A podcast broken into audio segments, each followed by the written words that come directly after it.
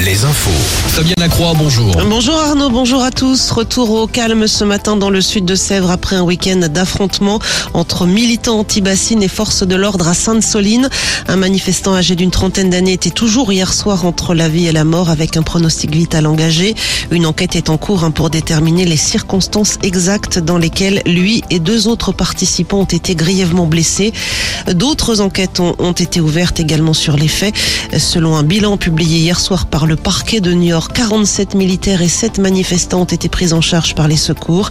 Les organisateurs eux, annoncent plus de 200 blessés côté manifestants, dont une quarantaine de cas graves.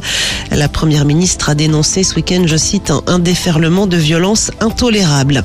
Elisabeth Borne, qui veut jouer l'apaisement en ce qui concerne la mobilisation contre la réforme des retraites, elle recevra la semaine prochaine les groupes parlementaires et les partis politiques dans le but d'apaiser le pays, alors qu'une dixième journée de mobilisation s'annonce pour demain. Une rencontre avec les syndicats est également espérée très prochainement. En attendant, Elisabeth Borne est attendue ce midi à l'Elysée avec les patrons des groupes parlementaires, les chefs de parti et quelques membres du gouvernement. Les sports avec le basket. Limoges a fait tomber le leader hier. Le CSP a battu Monaco à 75-69 en championnat. Les monégasques qui restaient sur 10 victoires consécutives.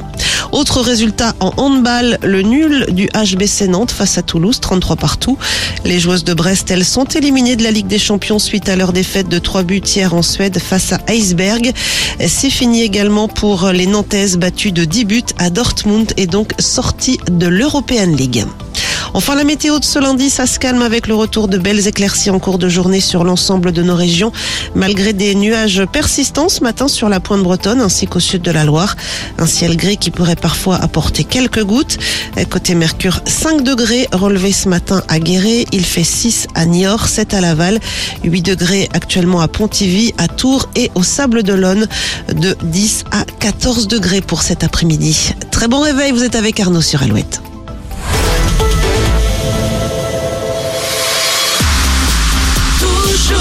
Toujours plus, toujours